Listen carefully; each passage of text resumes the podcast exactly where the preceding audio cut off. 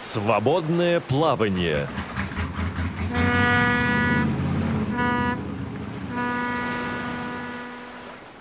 Здравствуйте, уважаемые радиослушатели! С вами ведущая Центыма Бойко. И беседуем мы сегодня по телефону с Ией Растамашвили. Здравствуйте, Ия. А, здравствуйте, Центыма. Вчера мы отметили праздник э, защитников Отечества, и, конечно же, для нас очень важно это событие, это защитники, это сила, это возможность уметь постоять за себя и за своих близких. И у и очень интересный проект сейчас реализуется в Санкт-Петербурге, связанный с культурой поведения людей с инвалидностью в условиях чрезвычайной ситуации. И расскажите, пожалуйста, во-первых, кто реализует этот проект? проект? Реализуется автономной некоммерческой организацией Центр внедрения и развития инклюзивных технологий. То есть реализуется проект целой команды. И реализуется проект не только в Санкт-Петербурге, а еще и в четырех регионах России. А какие это регионы? Это Челябинск, это Новосибирск, Алтайский край, город Бийск, uh-huh. Екатеринбург, и Санкт-Петербург. И что в себя включает это мероприятие? То есть какие мероприятия включает проект? Руководит проектом Юлия Владимировна Шумова, это наш президент нашей НКО. А мероприятия заключаются в том, что сотрудники МЧС, а, даже правильно сказать, сотрудники системы МЧС России, в частности спасатели, проводят э, в каждом регионе мероприятия с людьми с инвалидностью. Это и люди с нарушением зрения и с нарушением слуха, с нарушением опорно-двигательного аппарата, то есть для разных а, форм инвалидности, для, для людей с разных форм инвалидности ориентирован проект. Они будут читать небольшую лекцию а, и раскрывать э, такое понятие, как э, техногенные чрезвычайные ситуации. Это ситуации, где, в общем-то, ведущим является человеческий фактор. По причине человека происходят какие-то э, чрезвычайные ситуации, какие-то экстремальные ситуации. Э, и дальше э, мастер-класс эти сотрудники проводят. И э, везде, э, в общем-то, имитируется ситуация э, пожара, грубо говоря, прорабатывается такое небольшое учение происходит, как покидать помещение при пожаре. А каковы особенности э, вот каждой категории инвалидности? Для людей с нарушением слуха, э, что предусматривается обязательно в этих условиях? Что для тех, кто с нарушением опорно-двигательного аппарата и для незрячих людей? Эти все вопросы мы должны будем э, рассмотреть и раскрыть в рамках наших мероприятий поскольку в Санкт-Петербурге, в Екатеринбурге и в Челябинске специалисты МЧС, они, в общем-то, прошли обучение у нас в прошлом году, потому что был тоже выявлен президентский грант. Этот грант тоже проходит э, при поддержке фонда президентских грантов. И мы год назад обучили этих специалистов э, именно э, навыкам взаимодействия с каждой категорией инвалидности. То есть, исходя из этого, они, зная особенности каждой категории, что, например, незрячим можно описывать ситуацию, не слышащим э, больше нужно наглядности, не говорить, а показать, буквально показать направление, куда двигаться, как э, двигаться. Ну, а людям с нарушением опорно-двигательного аппарата там скорее помочь именно преодолеть какие-то препятствия, помочь спуститься, помочь преодолеть какие-то трудности, какие-то ограничения двигательные и так далее. Потому что, как правило, и со слухом, и со зрением у них более-менее все в порядке, но если нет какой-то сочетанной патологии. Uh-huh. Ну вот с учетом этого всего мы особенно говорим относительно незрячих э, э, специалистам МЧС, что э, показаться, направить рукой, вы идите вот туда, вам вот в ту сторону, или вот видите тот огонечек, или вот видите вот тот щит, это не будет работать.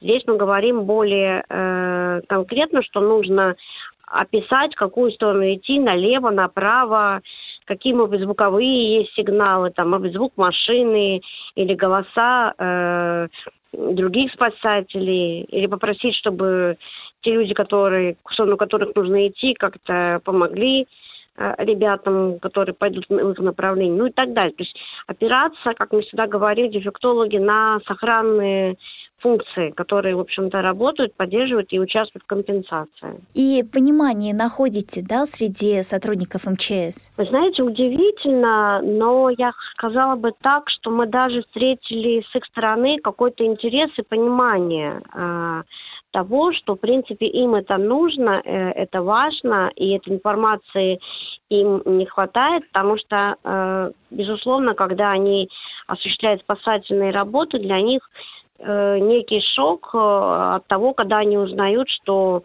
помимо того, что человек оказался в условиях чрезвычайной ситуации, у него еще есть такие психофизиологические особенности. Потому что, например, не всегда понятно, что нужно, например, бежать, уходить, а человек стоит на месте, потом выясняется, что, оказывается, он незрячий, и куда бежать, куда уходить, он не понимает. Вот. Ну, и когда у нас были с ними консультации, семинары, честно говоря, я для себя подчеркнула очень много. Мы, например, долго сидели и ломали голову, и разбив... Э, задумывались, как, например, человеку, который на коляске, оповестить э, внизу спасателей, что сам спуститься по лестнице он не может. Uh-huh. Но им, например, было предложено, чтобы они взяли табуретку и разбили, например, стекло, что этим самым они дадут понять, что это такой как бы для них ну, сигнал определенный, да, uh-huh. что вот сами они выбраться не могут.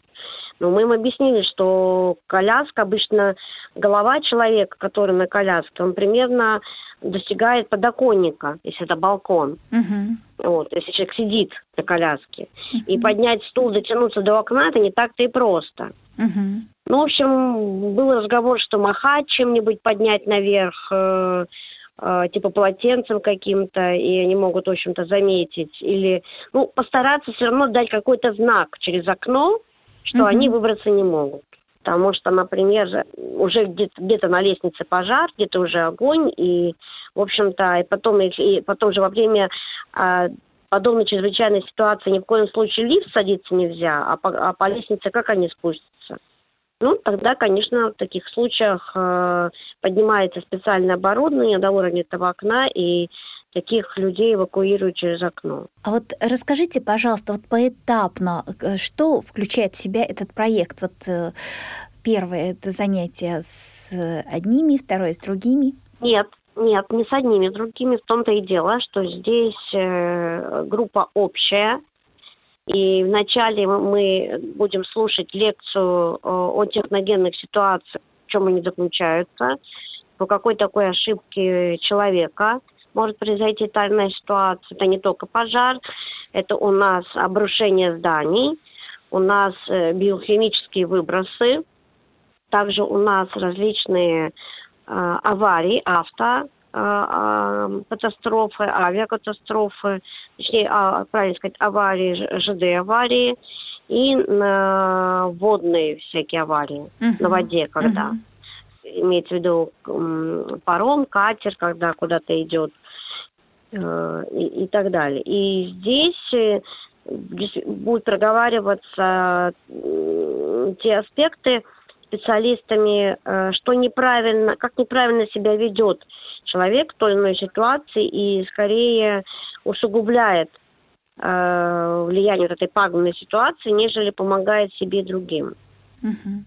Также я знаю, что, например, встал вопрос о том, особенно для неслышащих, как э, позвонить в службу МЧС, вот есть номер 112, и сообщить, что ты, где ты и что с тобой.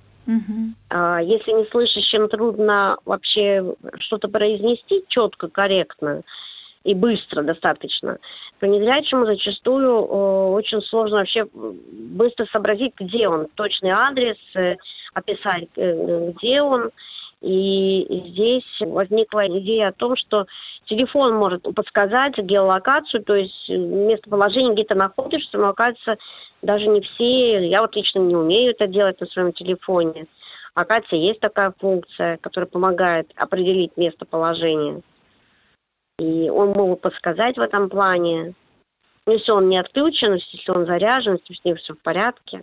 Но опять же, как позвонить, э, как четко сформулировать, это прямо вот прямо будет, это как ролевая игра будет отрабатываться. И вот еще в телефоне есть кнопка SOS, да? Вот э, пробовали пользоваться этой кнопкой, для чего она существует?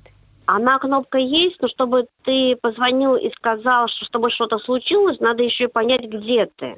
Uh-huh, uh-huh. Потому что иногда э, нужно сообщить точный адрес, э, не только сказать там пересечение такой-то такой-то улицы, а в каком-то номере Точную дома, свою локацию, а да. какой этаж. На самом деле, и эти кнопки СОС не у всех э, существуют. Есть еще те, те, кто пользуется старыми телефонами, такой кнопки пока еще там нет. Угу.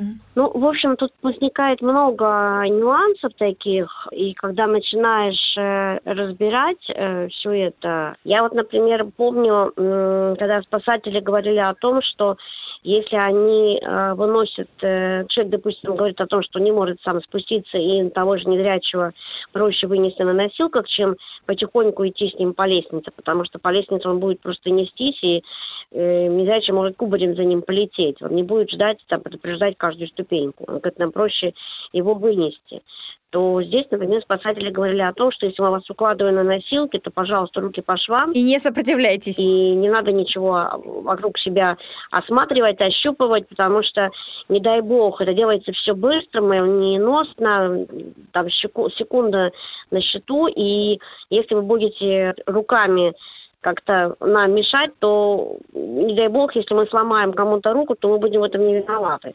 То есть здесь вот они четко предупреждали о том, что руки убрали по швам и, пожалуйста, не, нам не мешать.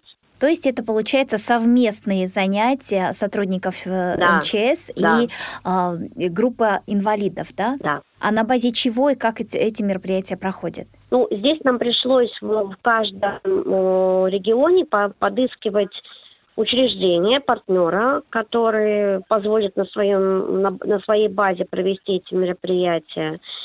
И где-то это школа для слепых, э, где-то это центр для поздно ослепших, э, где-то это... Вот в Санкт-Петербурге это библиотека для слепых, э, которая готова вот такие мероприятия провести на своей базе.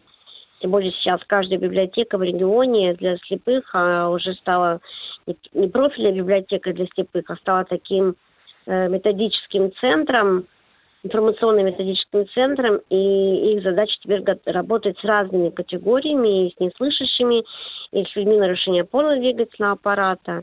Вот, и поэтому они в этом плане были вполне за, потому что те, кто приходят, читатели с разными э, формами инвалидности, должны понимать и должны хорошо знать библиотеку, как, если что, можно ее покинуть, где какой выход, ну и так далее. Это действительно очень интересно, то, что именно библиотеки этим занимаются. О работе библиотек мы продолжим говорить после небольшой паузы. Вы слушаете «Радио ВОЗ». Напомню радиослушателям, что сегодня мы беседуем с Ией Растамашвили из Санкт-Петербурга, кандидат психологических наук, региональный директор автономной некоммерческой организации Центра внедрения и развития инклюзивных технологий. И я вот вы сказали, что библиотека поддерживает, и мы говорим о культуре поведения людей с инвалидностью в условиях чрезвычайной ситуации. И вот э, вы говорили, что вас поддерживает библиотека, и вы на этой базе проводите свои мероприятия. А как в других регионах? В других регионах это где, где школа для незрячих, ну, вот эти общеобразовательные школы, которые сейчас реализуют в ГОСы для детей с нарушением зрения. То есть в Екатеринбурге это школа для слепых и слабовидящих, которая всегда была в Верхней Пышме.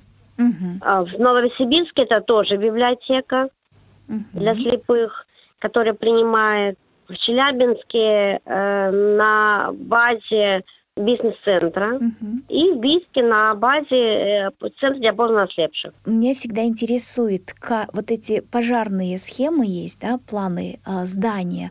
Вот это вы не предусматривали по проекту, чтобы они были тактильными еще? Я думаю, что в самой библиотеке достаточно много различных мнемосхем, и э, поскольку она сейчас с точки зрения доступной среды полностью укомплектована, безусловно, все эти направления есть, и можно подойти и ознакомиться. То есть это задача уже не спасателей, это задача уже э, самого учреждения, чтобы они имели такие э, тактильные схемы.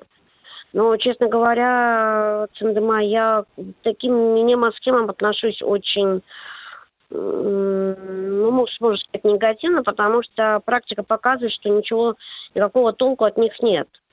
Э, пока человек сам не проделает этот маршрут от одного выхода до другого выхода, и в его голове не сформулируется э, четко, где выход на одну сторону улицы, где выход на другую сторону улицы, на другую mm-hmm. улицу точнее, если сквозные выходы есть, не только с одной стороны вход в здание, то никакая мне массива не поможет. Сколько мы их не тестировали, это все, так сказать, такая, остается каша в голове от этих мнемосхем. Непонятно, почему государство вообще заставляет наши учреждения все эти схемы э, приобретать, ставить, но выхлопа продуктивности от них никакого. Ну а мне наоборот почему-то казалось, что это очень э, хорошо хотя бы иметь представление, как выглядит твое здание. Потому что они же бывают у нас достаточно витиеватые, лабиринты сплошные.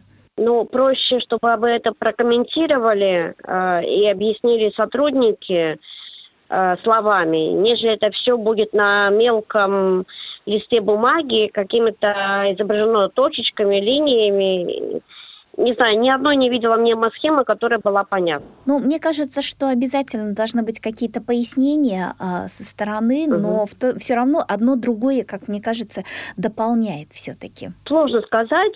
Все-таки, поскольку незрячие с рождения привыкли информацию слушать. Угу. Я не говорю, что тактильные всякие там таблицы, графики непонятны, они тоже понятны, но что касается расстояния, пространства, лучше, чтобы грамотно их сформулировали, что э, коридор такой-то, поворот налево, направо, Угу, Лестница угу. вторая запасная там-то и так далее. Ну да, и еще и пройтись, чтобы человек всегда имел представление, войдя в да. здание, а, что оно из себя представляет. Даже вот, а, наверное, знаете, у меня сейчас э, прям по ходу возникла э, мысль такая. Вот мы приезжаем в новое здание, допустим, это гостиница, и желательно угу. не просто показать вот твой номер, да, а как-то на случай чрезвычайных ситуаций все-таки э, незрячему человеку, по крайней мере, пояснить, что из себя представляет наше здание и где есть запасные выходы и так далее? Ну, э, описать можно, но, конечно, вот я согласна с вами, что лучше, конечно же, сделать небольшой маршрут и пройтись.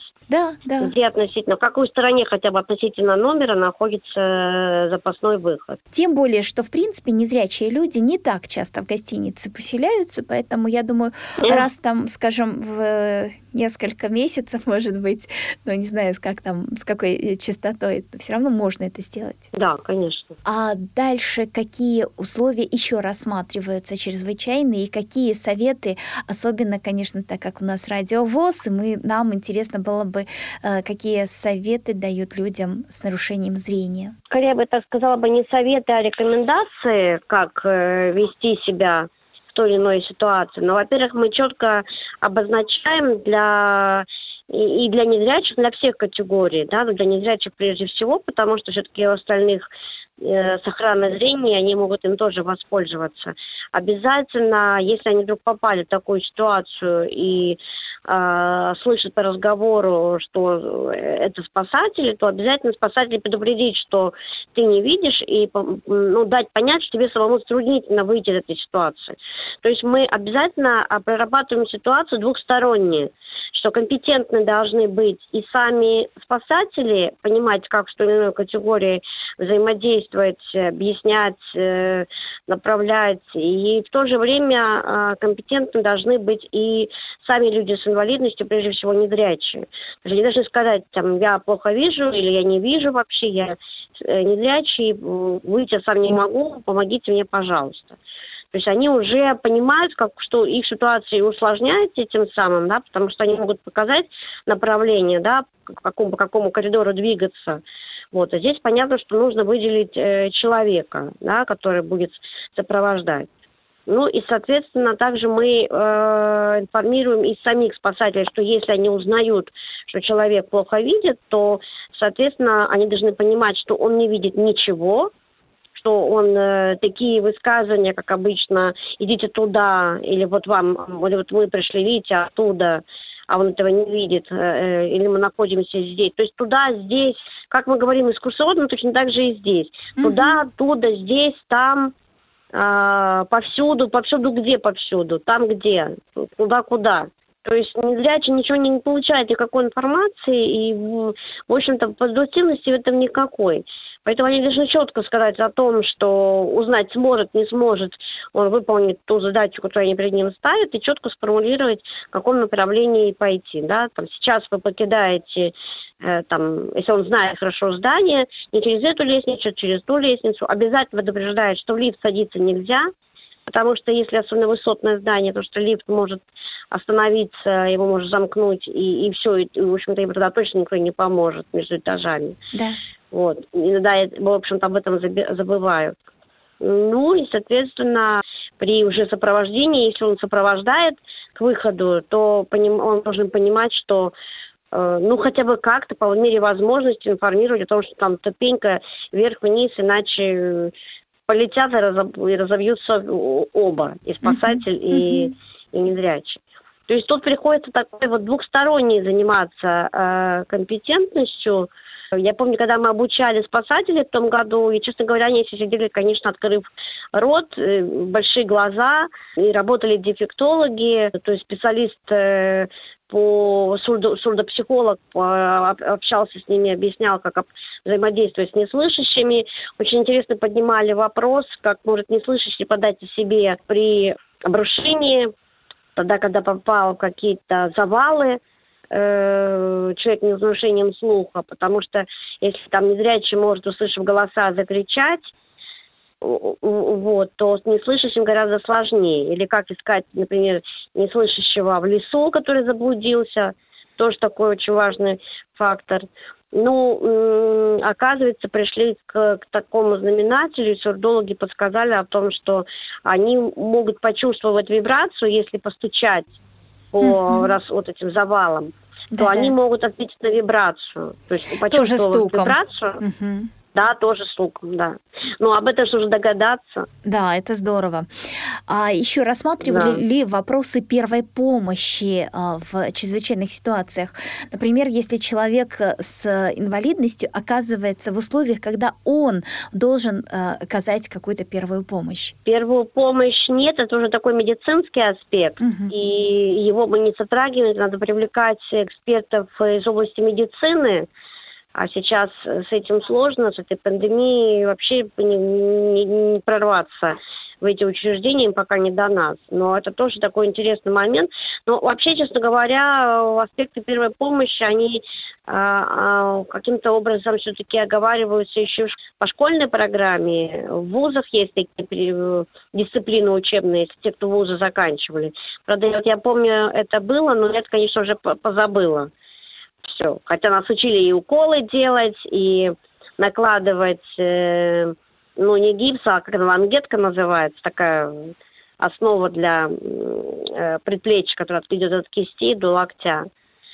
А, вот, все это нам показывали, но опять же, это вот пока это не будет навык выработан, это вот все только так осталось на уровне такого первичного знания. Ну, я помню, что у нас в университете были основы безопасности жизни, и вел угу. его э, в, у нас именно, почему у меня возник такой вопрос, у нас вел угу. э, врач МЧС, и помимо того, угу. что он рассказывал, очень яркие такие примеры приводил из своей э, вот э, врачебной угу. практики. Я помню еще в тот момент, вот это, по-моему, как раз было 11, по-моему, лет назад, да, Фукусима, угу. э, когда вот он как раз гру- входил входил в состав той самой э, группы э, спасателей, которые летали вот туда, в Японию.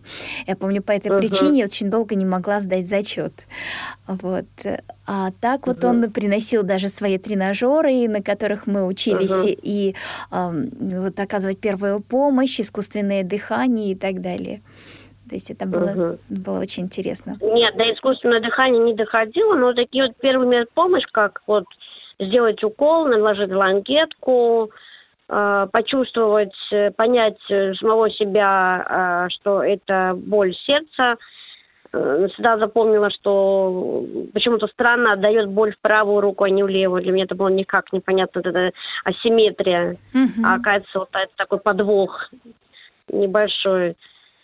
Ну и разные такие другие, там при, при ожогах, что нужно там, допустим, накладывать. Понятно. И, я, и в заключение нашей программы угу. хотелось бы услышать от вас пожелания нашим радиослушателям. Ну, раз мы поднимаем проблематику и вопрос э, спасательных работах, поднимаем вопрос на, на наших защитниках, которые берегут наше мирное существование, берегут наши, нашу жизнь, то надо пожелать всем нашим защитникам здоровья прежде всего, пожелать им бодрости духа, э, пожелать им э, вдохновения, оптимизма, потому что, мне кажется, это такие э, важные, фундаментальные качества, которые мобилизуют и стимулируют их на то, чтобы защищать своих прекрасных женщин. Спасибо большое, э, и что пришли к нам рассказать об интереснейшем проекте. Думаю, что для других регионов это тоже